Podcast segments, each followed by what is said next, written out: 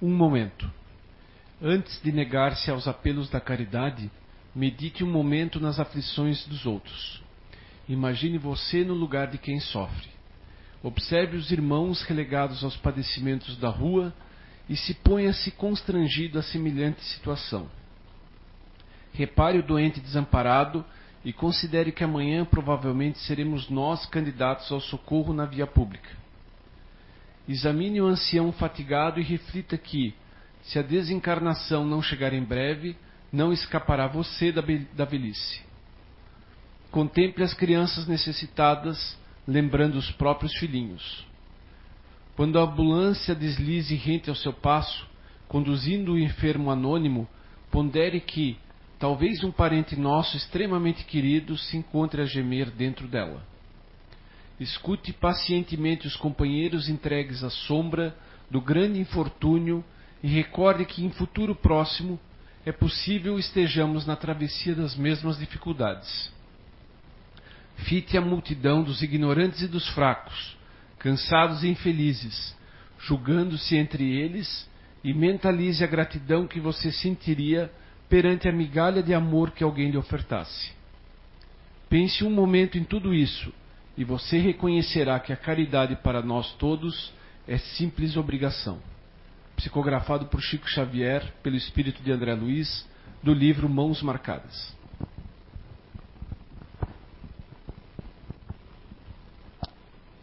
Boa noite a todos.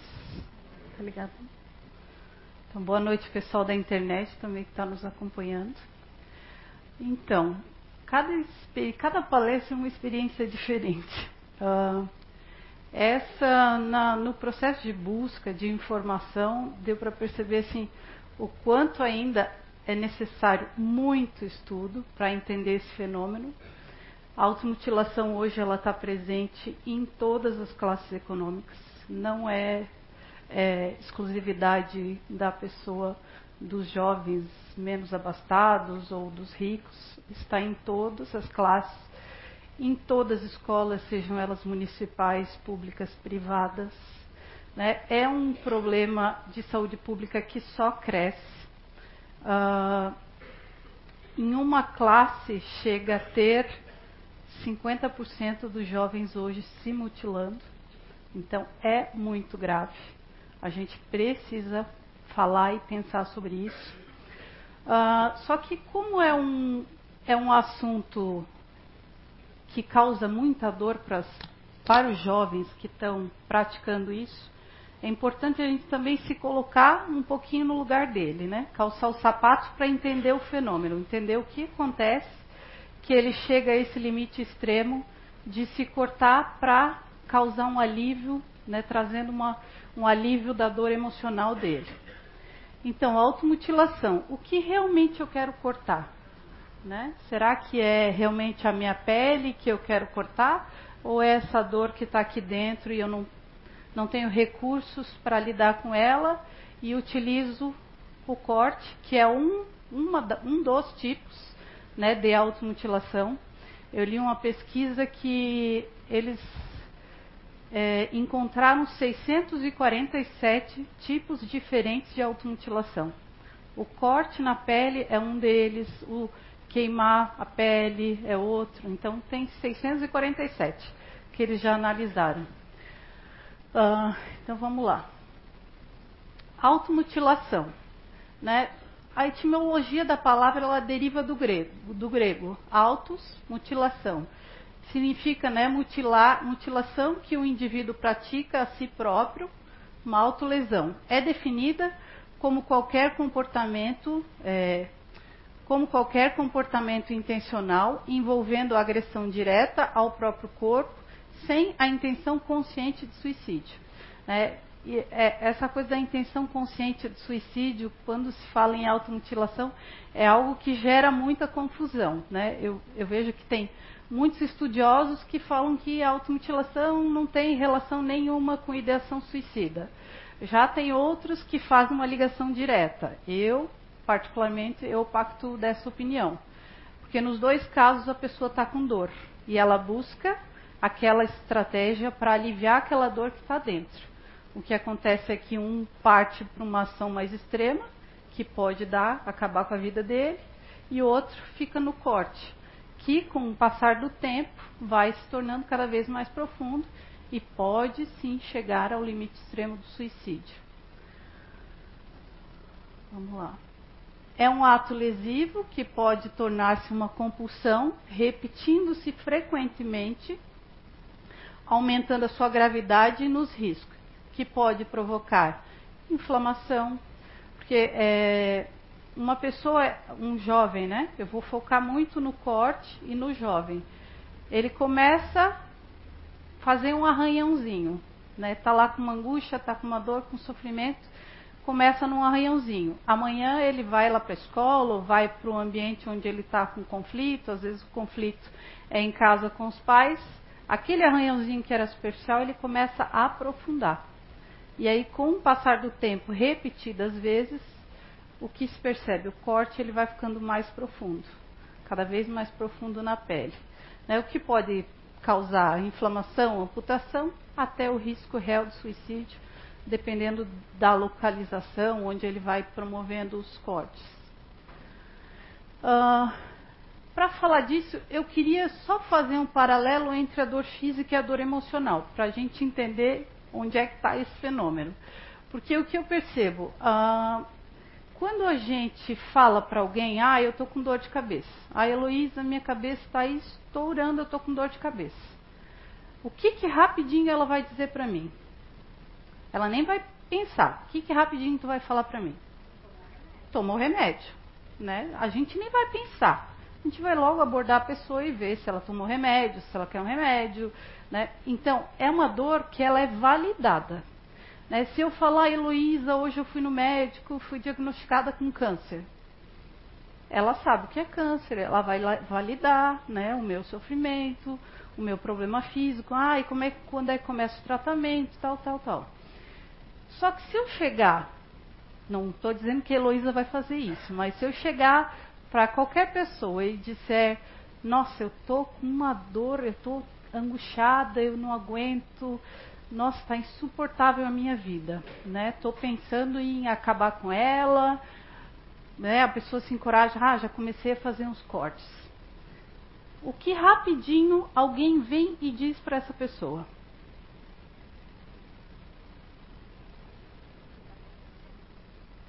Tu vai falar isso, né? Ah, isso aí, é isso aí que eu quero ouvir. Rapidinho, para de frescura, chega de bobagem, para com isso, tá ficando louco, tá doente, só pode estar tá doente, lesado da cabeça, né, de querer fazer uma coisa dessa. Então perceba uma coisa, a dor física, ela tem um tratamento que é totalmente desigual para a dor emocional. Quando a gente está com uma dor emocional que é insuportável, ela está lá, ela né, ela não aparece, ela é interna, ela não está localizada no braço ou na perna, está irradiando o ser por inteiro. Por que, que ela é uma dor que ela não é validada? Por que, que as pessoas não validam? Né? E aí cai no deboche, aí cai na chacota. E, sinceramente, quando você, muitos, acredito que todos vocês, todos aqui dentro, quantas vezes a gente passa por uma crise e está para baixo, aquele dia assim que a gente está na fossa? A gente vive isso. Como é que seria alguém chegar perto de você e dizer: Meu, Heloísa, tá ficando louca, né? O que, que é isso? Que tu tá na fossa por quê? Como é que a gente se sentiria se essa abordagem fosse com a gente? A gente não ficaria com raiva? Quem ela pensa que é para dizer que eu estou ficando louca? Se essa dor, essa angústia, eu estou sentindo, ela é real. Ela é verdadeira. Ela não está localizada em lugar nenhum, mas ela é verdadeira. Eu estou sentindo essa dor. Então, a gente vai sentir raiva, a gente vai ficar com ódio, a gente vai se sentir desrespeitado, a gente vai querer ficar quilômetros de distância do outro, porque, pô, eu falei para ela que eu estava com uma dor e ela não validou. Além de não, não validar, disse que eu estava ficando louca, disse que eu era uma demente, disse que eu tinha que pensar em outra coisa, falou um monte de coisa. Então perceba uma coisa, isso é o que muitas vezes sente, na, muitas vezes não, na maioria das vezes, alguém que está se automutilando. ela sabe que ela não pode contar para ninguém, né? A maioria não conta. Fica lá em sofrimento quietinho, por quê? Porque ele sabe se ele contar, vai vir o julgamento. É, vai vir o julgamento que, ah, tá ficando doido, não faz isso. As, as pessoas não param para reconhecer e não validam essa dor como legítima.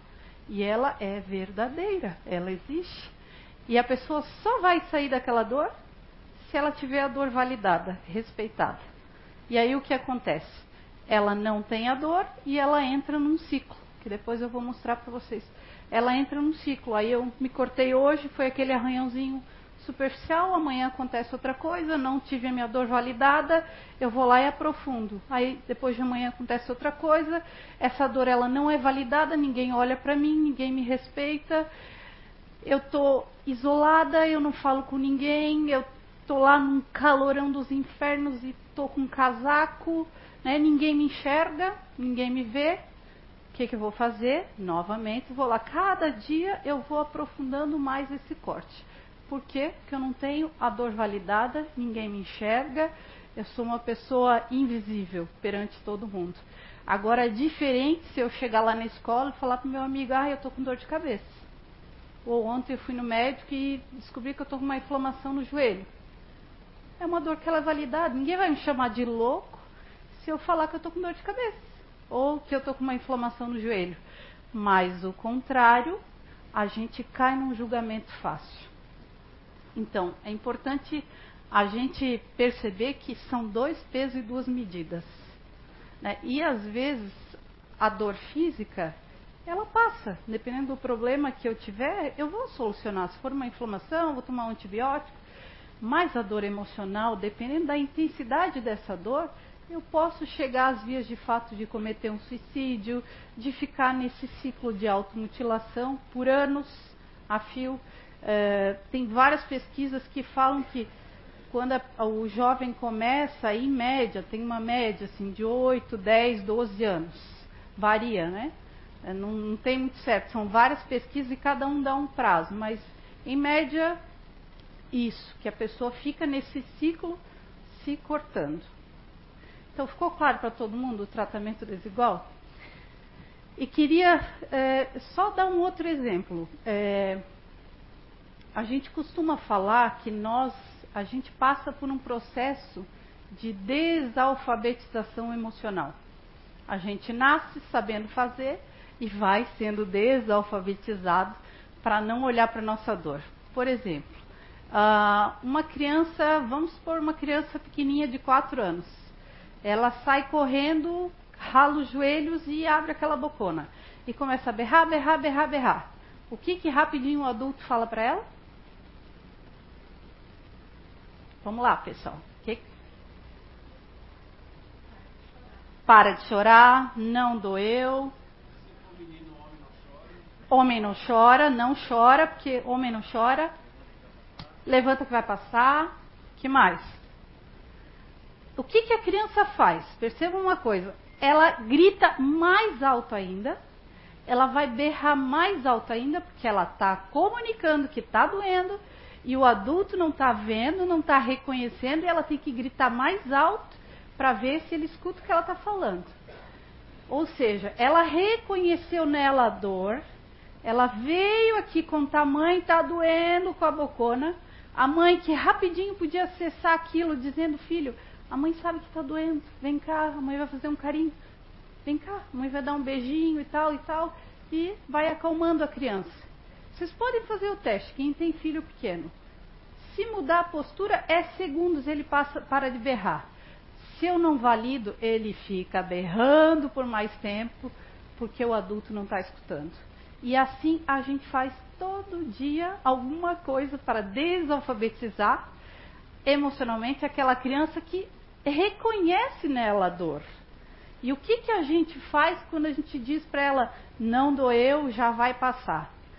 A mensagem que a gente está dando embutida é perversa. A gente está dizendo para ela, não olha para o que você está sentindo. Não se perceba. Se afaste disso. Isso não é coisa boa, você reconhecer a dor em você. E assim a criança vai crescendo cada vez mais distante do que de fato ela deveria olhar para aprender a lidar com a dor emocional. Ela vai sendo afastada e vai crescendo com uma inabilidade de lidar com a frustração, com decepção, com tristeza, com conflitos, porque ela está afastada do que é essencial. Então vejam, a gente nasce sabendo e vai sendo desalfabetizado para não olhar.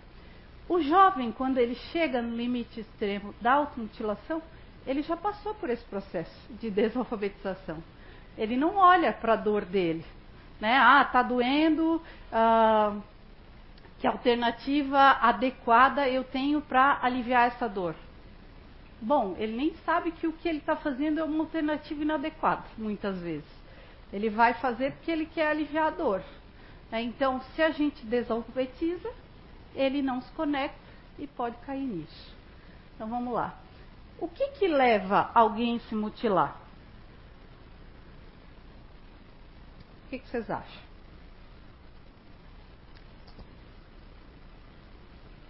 que leva tantos jovens hoje no Brasil chegar a esse limite extremo?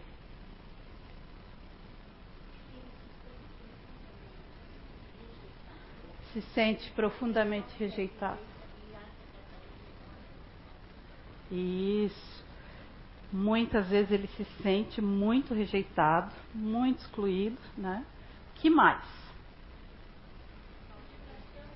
Frustração, falta de perspectiva. Alguém mais? Então, alguém para chegar a esse limite extremo, a dor tem que estar insuportável. Para mim, chegar esse limite de cogitar a possibilidade, eu vou cortar porque vai aliviar. E realmente, né, ele alivia momentaneamente, ele causa ali o ferimento. Na, na hora, o foco da dor que antes estava aqui passa para cá. Só que é rápido. Daqui a pouco vai embora, aí eu entro numa angústia de novo, aí acontece mais algum evento e eu volto para o ciclo e aquilo se perpetua. Então, a pessoa está uma dor muito grande. E como ela não tem recursos internos, habilidades para lidar com aquilo que ela está sentindo, a automutilação ela é uma alternativa de alívio da dor o que se sabe é que a dor ela não cessa, nunca, né? Que a pessoa fica anos nesse ciclo, né? Se torna uma, um ciclo vicioso e ela nunca aprende formas eficazes e adequadas de lidar com o que ela está sentindo. Vamos lá. Então, adolescentes com dor emo emocional ocasionadas por bullying, hoje se sabe que a maioria dos casos de automutilação, né, eles estão intimamente relacionados às situações de bullying vivida nas escolas. Ah, os jovens não sabem lidar com isso, se percebe que hoje nem pedir ajuda, que é uma habilidade básica que todo ser humano deveria ter, não temos. Eu conheço muitos adultos que ficam arrebentados, estribuchados com algum problema e não pedem ajuda. Assim como a gente também não ensina os nossos jovens a pedir ajuda. E aí eles se submetem, ficam vivenciando situações de bullying às vezes por anos, e para aliviar essa dor que eu não estou dando conta, eu não consigo, eles partem para isso. Conflitos familiares também, às vezes, né, vive lá numa uma relação super conflituosa, né? a família com brigas e discussões o tempo inteiro, ele não tendo recursos, a automutilação ela é uma alternativa. Então, jovens ansiosos com sintomas de depressão, baixa autoestima, né, sem autoconfiança, que estão em busca de atenção, ansiando por despertar nos outros a reação, hum, despertar uma reação nos outros que se cortam queimam partes do corpo, automutilam, batem a cabeça contra a parede, um comportamento pouco investigado ainda, incompreendido pela maioria das pessoas. Lembra que eu falei no começo? As pesquisas, elas divergem muito de opinião. Eu fiquei bem, bem confusa. Eu pensei, eu vou falar né, dos dois aspectos, e aí quem está ouvindo vai concluindo de acordo com o que fizer sentido para si. Uh, então, o ciclo que eu falei para vocês que quando alguém entra nesse processo pode durar anos, né? Geralmente começa ali, hoje já se tem dados de crianças com 7, 8 anos já fazendo isso. Dos 7 aos 12, o índice gira em torno de 8% dos jovens. E de 12 a 19 anos, gira em torno de 20% hoje. É uma pesquisa americana que eu vejo que o Brasil aderiu a essa estatística, talvez no nosso país como é país de terceiro mundo, talvez até seja maior esse índice. Então, olha só. O jovem está lá com um conflito, com um problema, está vivenciando uma situação de bullying, está com dificuldades em casa. Ele, isso gera para ele uma dificuldade dele lidar com a emoção. Como ele não tem recurso eficaz para lidar com aquilo que ele está sentindo, a automutilação ela passa a ser uma alternativa como, lá no final eu ia falar para vocês do poder epidêmico que tem isso nas escolas. Né? É, o problema da automutilação é isso. Eu faço, aí eu conto pro meu amigo que ah, eu dei um cortezinho, já desperta, opa, eu tenho uma ideia agora, tenho uma, mais uma possibilidade. Amanhã eu vou ter um problema, meu amigo falou que cortou, aliviou, amanhã eu vou experimentar. Então ele tem um poder muito epidêmico, é contagiante um vai contando para o outro, e aí eu me deparo com a dor, eu começo a reproduzir isso. Então, dificuldade de lidar com o que ele está sentindo, ele opta pela automutilação, o que vai causar um alívio momentâneo na hora que ele está lá fazendo o corte. Eu tiro o foco da dor daqui, passo por braço, para perna.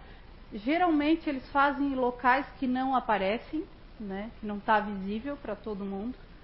Por isso que é, os pais, quando tem né, adolescentes aí nessa faixa etária, tá um dia quente, ele tá de casaco, desconfia. Né? Toca no teu filho. Porque pode ser que ele esteja escondendo alguma coisa. Então, causou um alívio momentâneo, foi só que isso aqui é rápido. Aliviou na hora que eu fiz o corte, na seguida passou. E aí começa a aumentar a tensão de novo.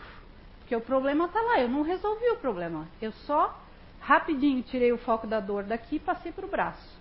Quando aqui cessou a dor, volta a minha atenção, que eu foco na dificuldade, aí aparece um outro problema, e aí fica esse ciclo que às vezes dura anos. E os pais não percebem, as escolas não percebem e ninguém se dá conta, e ele vai reproduzindo isso às vezes por anos. Então, falando da dimensão espiritual, né? O jovem que pratica o cutting, é, esqueci de falar no começo, que a automutilação ela também é conhecida como cutting, que é uma palavra americana, né? É, ela é uma presa fácil para espíritos perturbados e vingativos. Por que, que ela é uma presa fácil? Vejam só, eu tô com a dor emocional. Eu tô lá na tristeza, eu tô na angústia, eu tô numa vibração baixa. E aí eu parto para me cortar. Eu estou aberto, eu sou presa fácil. Se tiver espíritos zombeteiros, né, querendo sacanear, eu estou aberto e né, chegam perto de mim. Então, ele é presa fácil, que pode incitar o aumento da tristeza. Então, esse espírito pode incitar para mim ficar mais triste, mais angustiada, mais depressiva, mais. Por isso que eu falei para vocês, tem estudiosos que não ligam ao suicídio, né? Que dizem que ah, não tem nada a ver. Para mim tem. Uma ligação direta. Uma vez que nos coloca num padrão vibratório baixo, se vai aumentar minha tristeza, se vai aumentar minha angústia, eu posso sim chegar ao, ao suicídio. Então, aumento da tristeza, da perda de autoestima, de confiança na vida. Né? Os processos obsessivos graves podem ser deflagrados a partir desse comportamento. Então, a automutilação ela pode desencadear processos né, obsessivos. A automutilação pode ser provocada por processos endógenos, ou seja, por dificuldade do espírito encarnado em lidar com seus dramas íntimos, aquilo que ele trouxe de outras vidas. Então, eu vivi coisas lá no passado, né, em outras existências, que eu vou retomar nessa, com a chance de resolver algumas coisas que ficarem aberto, né, resgatar uma relação que ficou no ar. Então, a gente vai viver isso, né? E também ocorre o processo exógeno, ou, ou seja, a dificuldade do espírito em lidar com o meio que ela vive. Então, aí não pensando no que eu vivi lá atrás, mas no que eu estou vivendo agora, né? Eu vou entrar num, num processo de sofrimento. Como que a gente identifica? Ah, o identificar não é um processo fácil, porque os jovens eles escondem. Então a gente vai ter que estar conectado e aí tem alguns indicadores, né, que a gente pode ficar alerta. Ah, o jovem tem o hábito de vestir calças e blusas com mangas bem compridas mesmo durante o calor. Isso é muito comum. Tá um dia quente que ele poderia estar usando uma manga curta e ele está lá com um casacão, está lá com uma calça comprida, né, tá lá todo encasacado, né, e é um indicador de alerta. Ah, o aparecimento de lesões e cicatrizes sem causa aparente. Às vezes você conversando com um jovem, tu vê que ah, ele está com um arranhãozinho. Nem sempre é um arranhãozinho de ah, eu bati em alguma coisa. Às vezes pode ser um arranhãozinho provocado. Então só ficar alerta que quem se automutila, às vezes ele foca lá na perna, às vezes ele foca no braço, às vezes na barriga, de, dependendo do local. Por isso é importante os pais e aí eu vejo que é, uma, é um grande problema hoje, os pais não tocam mais nos filhos. É, isso é muito triste, mas não tem mais essa relação afetuosa de abraçar, apertar, vem cá, deixa eu te dar uma maçã. Porque no amação ele vai dizer ai, se ele tiver corte. E aí você vai perceber. Né? Então é um, é um mudanças de comportamento, né? Por exemplo, ah, ele era extrovertido, brincalhão, de repente ele ficou quieto começou a se isolar, não fala mais com ninguém. Lá para quem é de escola, né? Lá no ambiente, no recreio, é uma, um jovem que não fala com ninguém, vive isolado. Alerta, pode ser que tenha algum problema. Né? Pode ser que seja com automutilação, pode ser que sejam outros, pode ser que ele nem tenha chegado às vezes de fato, mas né, houve uma mudança de comportamento. Se percebe, tem jovens que dá para ver estampado no rosto a tristeza, a apatia, assim, a falta de vida, a falta de fluido vital, assim, a pessoa parece um morto-vivo. Sabe, tu olha para ele e tu vê a tristeza estampada. Tem jovens que, que já está tão avançado o problema que já dá para ver só no rosto que tem alguma coisa errada. Uh, preferência por isolamento, né, em vez de, ah, eu sair com todo mundo, eu prefiro ficar quieto lá isolado no meu canto e não não sair. É, pode ter cenários de impulsividade, irritabilidade, uh, o jovem né, irritado com qualquer coisa, sem um motivo aparente, né, se percebeu, ele não era assim e começou a ficar irritado. Uma autocrítica exacerbada, nada do que eu faço está bom, tudo é uma nhaca, nada, tá, né, nada é perfeito, eu não faço nada de bom.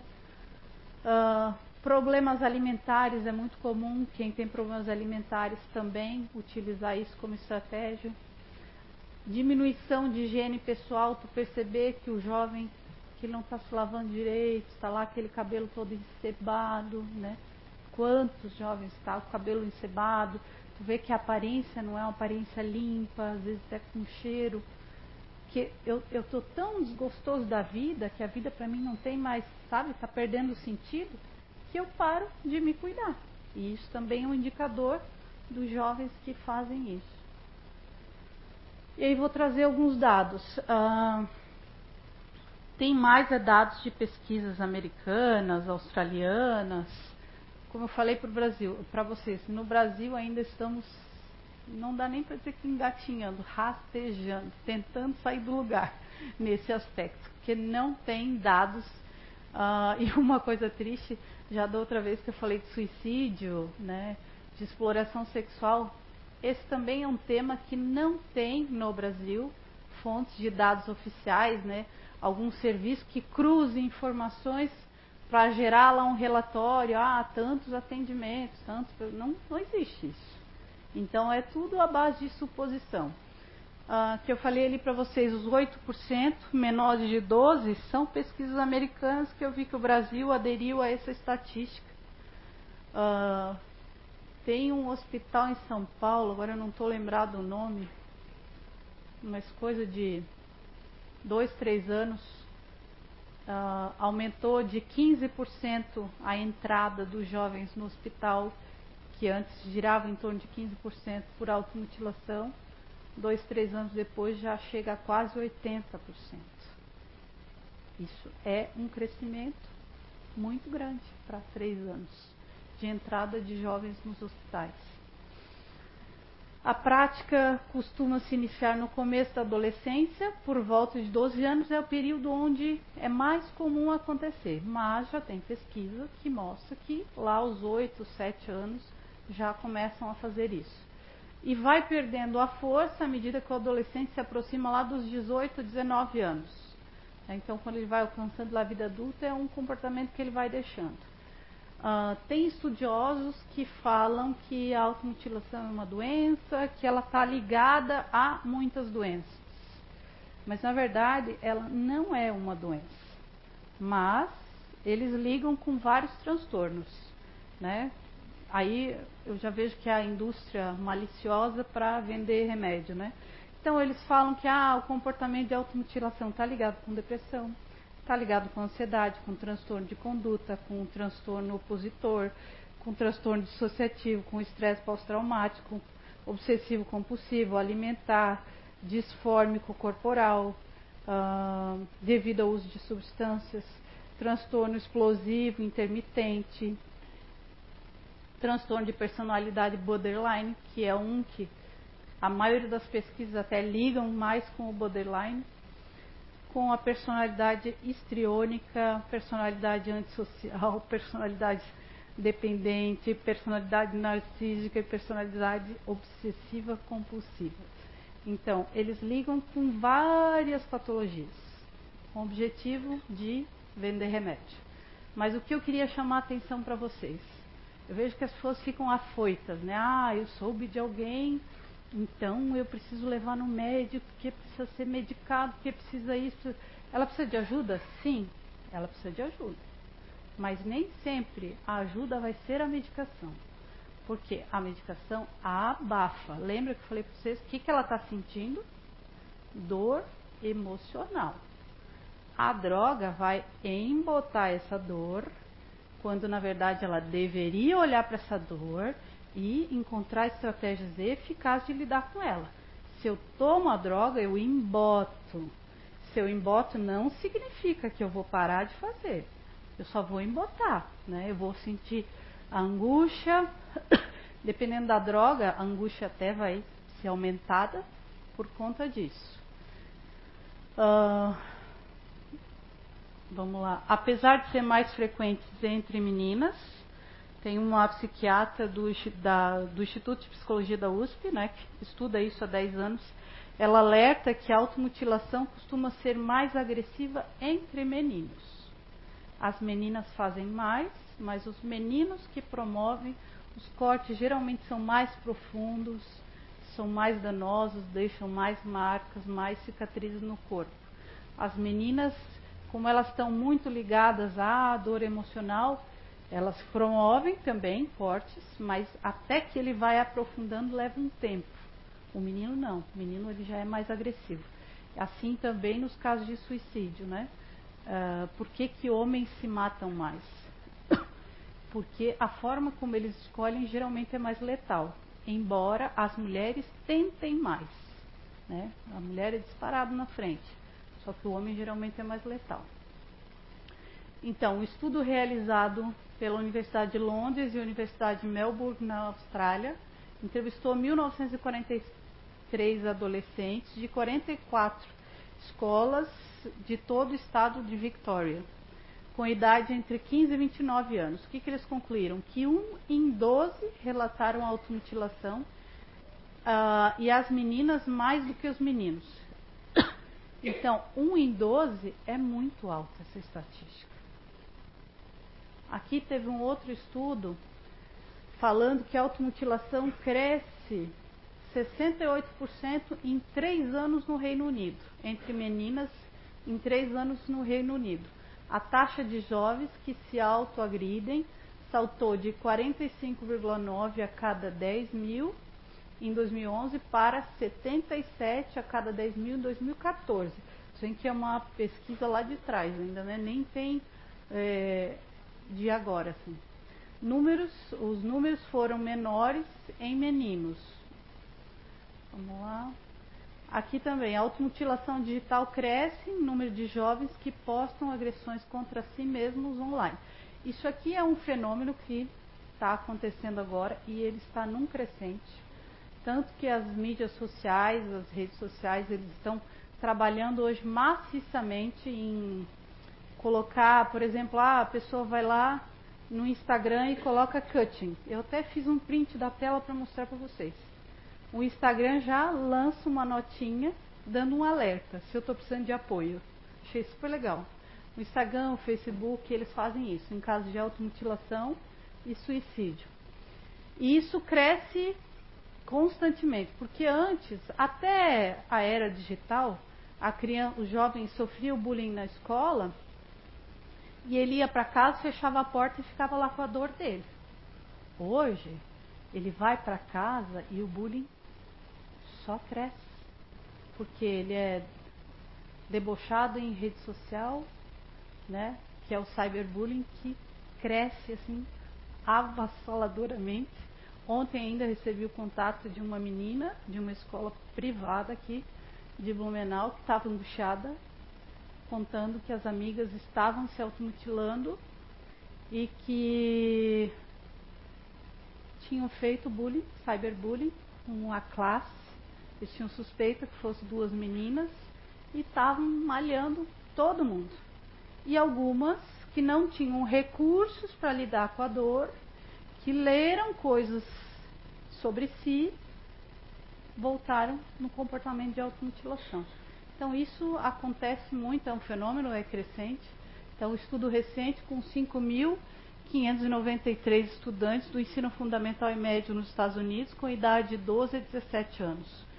Um em cada 20 relatou já ter praticado o chamado auto-cyberbullying ou automutilação digital.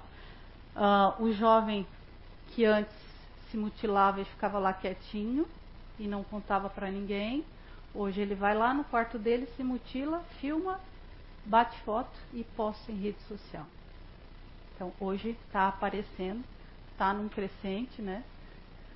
Uh, e aí o que chamou a atenção dos estudiosos, né? A abrangência do problema surpreendeu os próprios autores do estudo. Eles esperavam algo em torno de 1%, dizia a BBC do Brasil, dizia ele a BBC do Brasil, especialista em cyberbullying, Justin, um dos autores. Foi surpreendente descobrir que entre 5 e 6% dos participantes já haviam praticado a automutilação digital, afirma Petting, um professor de justiça criminal da Universidade de Wisconsin. Lembra que eu falei para vocês do Instagram? Ontem eu fui para ver, né? Botei a palavrinha lá cutting. Aí eles lançam já na telinha do celular, é, podemos te ajudar, né? Publicações de palavras que eles botaram tags. Toda vez que tu digita alguma palavra que remeta a algum comportamento autodestrutivo, ele já manda. Aí se tu queres apoio, Aí tu clica ali, ele vai abrir uma outra telinha que vai dar várias ideias do que você faz para se sentir melhor, para aliviar a angústia, a dor. Ou se tu quer ver a publicação assim mesmo, sem ter o apoio, aí tu clica aqui. O Facebook é a mesma coisa. Botei lá cutting, abriu a mesma telinha, né, uma telinha diferente, podemos ajudar você. Se eu quero falar com algum amigo, provavelmente deve ter um sistema que chama algum amigo para mim conversar, entre em contato com a linha de apoio. Aí eles têm uma parceria com o CVV, com o Centro de Valorização da Vida e Prevenção do Suicídio, que aí, provavelmente se eu clico aqui vai aparecer uma outra telinha. Ah, então, aí o legal do Facebook é que tem duas maneiras. Se eu estou precisando de ajuda porque eu promovo o cutting, ou se eu quero ajudar um amigo que está fazendo isso. Então ele dá ideias para mim, aliviar minha angústia e dar ideias de como que eu faço para falar com o amigo, o que, que eu posso sugerir para o amigo que está promovendo isso. Então eu achei super legal assim, esse cuidado deles. Uh, da automutilação e suicídio que eu falei para vocês já, né, que é bem divergente as opiniões entre os estudiosos. Formas da gente uh, olhar para o problema e lidar com ele. Dá para atuar diretamente na promoção de saúde mental, aí tem programas hoje pesquisados, avaliados, que no ambiente escolar vai fortalecendo as crianças de pequenininho a desenvolver recursos internos para lidar com as situações difíceis da vida, para não chegar ao cutting ser uma estratégia para aliviar a angústia. E aí, quando se fala em tratamento, o jovem já está com aquele problema. É, lembrar que o tratamento ele não deveria ser apenas com o médico. Né? Ele tem que ser um tratamento multiprofissional. Né? A escola tem que saber do que está acontecendo para poder ter o apoio lá, poder fazer um trabalho para ele olhar né, por que, que o, a automutilação ela é uma estratégia para aliviar minha dor. Para ele perceber isso e poder desenvolver outros recursos. E o tratamento espiritual, lembra que eu falei lá da dimensão espiritual, que toda vez que ele faz, ele abre a porta para espíritos né, numa vibração mais baixa, que também é fundamental. Uh, isso aqui pouco se fala, né? Vejo que muitos jovens aí que estão em comportamento de automutilação, drogados, e já é sabido, nossa, tem muita pesquisa hoje, não é pouco, é muita pesquisa, né? Sugiro até quem tiver interesse, anatomia de uma epidemia, tem muita pesquisa, inclusive falando sobre automutilação. E os antidepressivos é um medicamento que ele gera não só a ideação suicida, mas também o cortar. Né? Ele vai gerar isso nos jovens. Então é algo que tem que ficar alerta, né? Se alguém tem um jovem que está em tratamento, a gente leva lá para tratar e, na verdade, o problema vai se potencializar, dependendo do que ele estiver tomando. Então, alguns alertas. Eu já vi que eu passei do, no, no, no estica do tempo. Uh, conhecer a natureza dos nossos filhos. Nossa, isso é fundamental. A gente conhecer a natureza deles, conhecer como, como que cada um se organiza, como é que é a forma de pensamento, quais são os gatilhos. Porque aí a gente sabe quais são os pontos fracos, a gente consegue perceber nele que ele está diferente, que ele está distante da natureza dele. Quem frequenta aqui a Casa Espírita sabe que tem um trabalho belíssimo dos grupos naturais de inteligência, que dá um, um salto para a gente conhecer verdadeiramente os nossos filhos, a nossa família, né? E ajuda muito, né? Se o jovem tiver com um comportamento de automutilação, o pai conhecendo isso, ele consegue perceber que o filho está diferente. Então, ficar atento a roupas e mudanças de comportamento, isso é o que mais grita, assim, que fica mais em alerta. Uh, o bullying e o cyberbullying, né? Percebi que ele está depressivo, que ele está meio triste, está para baixo. Fica alerta, porque assim, ó, como lembra que eu falei, os jovens hoje não pedem ajuda, nem o adulto pede. Quem dirá o jovem? Às vezes ele está lá na escola sofrendo, ou está dentro do quarto dele lendo as bobagens que alguém está postando em rede social. Então, só ficar atento, né? Grupos de internet, WhatsApp. Hoje tem vários grupos na internet, tanto para o aspecto positivo quanto negativo. Tem grupos que funcionam como se fosse um, uma autoajuda. A pessoa vai lá, posta alguma coisa e todo mundo comenta e fala para ajudar, para dar ideias positivas, mas tem grupos que incentivam o contrário. Assim como o WhatsApp, né? Então, por isso que é importante os pais vigiarem os filhos, que hoje é, é muito crescente, se cria grupos de WhatsApp de jovens que estão se automutilando. Um posta vídeo, manda para o outro fotos, ah, o meu corte, está profundo, e um fica incitando o outro e mantendo aquele ciclo. É, isso é cada vez mais frequente e comum. Por isso que os pais precisam ter a senha do celular dos filhos. Precisa ter limite. Ao mesmo tempo que isso aqui é uma belezinha, isso aqui é uma tragédia. Que está afastando cada vez mais os jovens da sua verdadeira natureza, do que é importante Porque eles estão conectados a algo que isso aqui não transforma as relações. Pelo contrário, isso aqui piora se não tiver um bom uso, se você não souber usar. E eu vejo pais aí de adolescentes que não tem senha, nunca sequer botou a mão no celular do filho, que ah não, é privacidade dele. Eu sou o pai, eu direciono. Então cada um faz uma escolha, né? Uh, que aí se tiver grupos e postagens inadequadas, o pai vai pegar, vai perceber.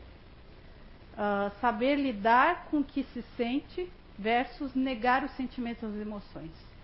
vejo que as pessoas fazem muita confusão com isso. O jovem ele não sabe lidar e aí vem o adulto e nega. Lembra que eu falei do processo de desalfabetização? A gente não tem a dor emocional validada. Ele vai passar a negar o que ele está sentindo. Toda vez que eu nego o que eu sinto, eu não tenho como cuidar. Eu não tenho como cuidar dessa dor se eu estou negando, ou se alguém está negando, está dizendo que é besteira. Como é que eu vou cuidar se eu não reconhecer essa dor em mim? Não tem, não existe cuidado. Uh, o amor nas relações ele precisa ser sentido e expresso. O que, que as pesquisas mostram? Que é muito comum os jovens não sentirem o amor dos pais. Porque eu falei do jovem com isso aqui. Mas o que é triste, os pais estão se perdendo nisso. Chega lá em casa, em vez de olhar para o filho, está lá, tem que responder a mensagem, eu tenho que isso, eu tenho que aquilo, né? E fica direto no celular, né? Não larga. E estão deixando de fazer o filho se sentir amado e expressar esse, esse sentimento, dizer o quanto ele é importante, fazer elogios, olhar para as qualidades dele então o amor parece que está ficando de escanteio, né? É, não é importante. Ah, que eu falei da importância do toque? É, é fundamental a gente ter o hábito de tocar nos filhos. É claro que tem filho que, dependendo do grupo de inteligência dele, dependendo da natureza dele, não vai gostar muito de beijinho, abracinho e amação, né? Vai querer ficar retido. Mas de vez em quando dá uma amação nele, pegar ele de surpresa, não tem problema. Vai ficar meio irritadinho na hora, mas depois passa. Só que o toque é importante, porque o toque ele também é um balizador. Se o toque ele está machucado, ele vai ter alguma reação de dor. E aí tu vai pescar. Como ele está escondendo, ele já toma banho sozinho, ele não fica mais nu na tua frente, não, não tem como saber. Uh, importante investigar as pressões emocionais a que ele está submetido, né? Ficar sempre atento, né? Às mudanças de comportamento, que às vezes ele está sofrendo alguma pressão. Apoio e compreensão é diferente de julgamento. O que que esses jovens precisam de apoio, de validação, são de ideias eficazes, de formas eficazes de lidar com a dor. Agora, se eu caio num julgamento, meu filho, tu está ficando louco, porque tu está fazendo isso? Olha, tu não sabe que isso não é uma, uma ideia boa. Blá, blá. Se eu caio nesse blá blá blá, acha que ele vai falar alguma coisa para mim ainda? Com toda certeza ele não vai falar. Fechou a porta.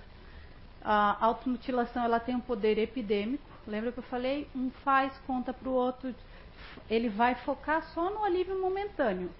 Ele não vai dizer para o amigo, ah, eu, eu, tu corta, mas o, alívio passa rápido. Porque nem ele percebe isso. Ele está naquele ciclo, ele nem percebe. Só que ele vai focar no alívio momentâneo. E aí vai um contando para o outro. Se eu tiver uma dor, eu passo a ser uma alternativa. Isso é fundamental. Se eu não souber, ah, descobri o meu filho ou um parente que está passando por isso, não sei o que fazer. Não tem problema. Ninguém sabe de tudo, eu não sei de tudo, a Heloísa não sabe. Mas peça ajuda. Vai em alguém que você confia, troca uma ideia, né, busca ajuda de um profissional. Tem tantas alternativas, casa espírita, nossa, dá para buscar ajuda em tudo quanto é canto. Só não faça de conta que não enxerga. E eu vejo muitos pais fazendo de conta que não enxergam. Tá na cara, tá na fuça que tem alguma coisa errada e vou fazer de conta que eu não estou vendo que está ali na cara. Ah, e aí eu pergunto para vocês, o que realmente esse jovem quer cortar? É a pele? O que, que é? a dor emocional. É isso que ele quer cortar. Muito obrigada.